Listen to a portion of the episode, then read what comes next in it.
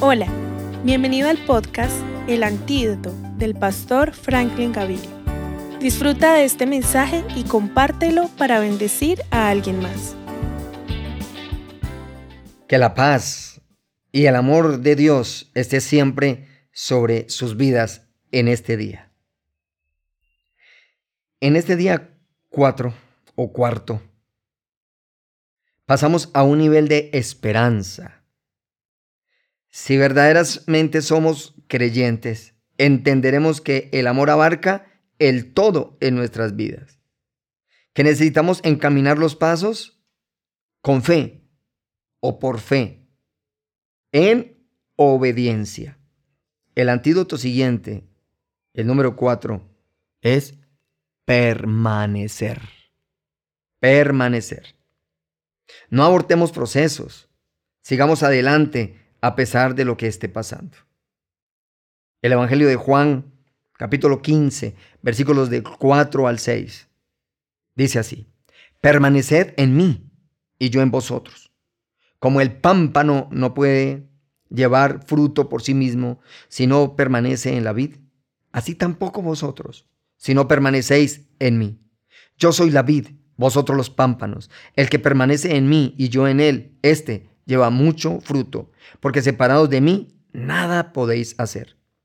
El que en mí no permanece, será echado fuera como pámpano, y se secará, y lo recogen, y los echan en el fuego y arden. Permanecer. También en este, en este pasaje es una orden imperativa por parte de, de Jesús. Los hijos de Dios, los que conocemos la palabra, los que nos llamamos cristianos, en este antídoto, estamos llamados a dar fruto. En medio de tanta maleza, hacer luz. En medio de tanta oscuridad. Hacer bendición en medio de tanta maldad.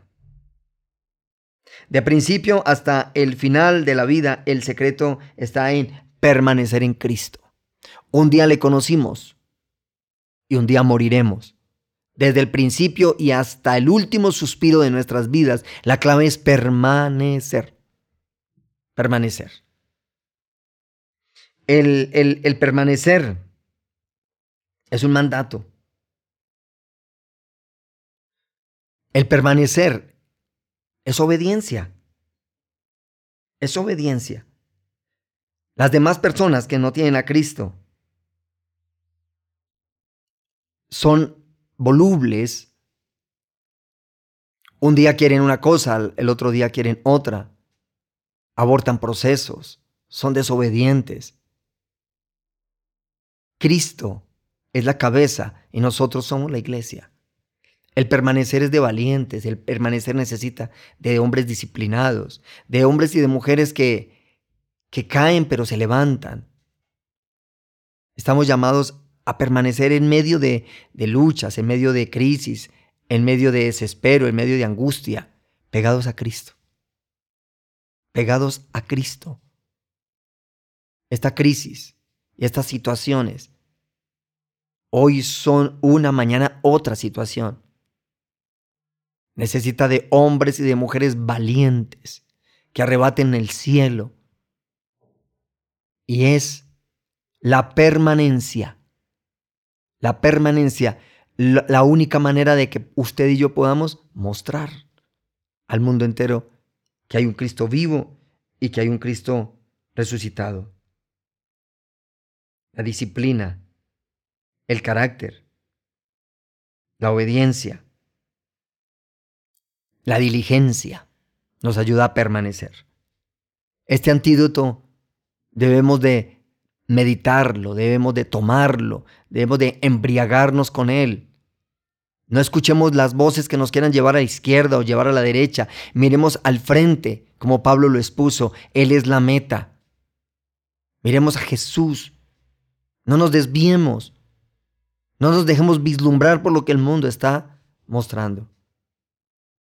Le invito para que permanezcamos en Él. Él es el amor él es la fe. Si usted y yo somos obedientes y permanecemos, estaremos llamados como valientes. Bendiciones.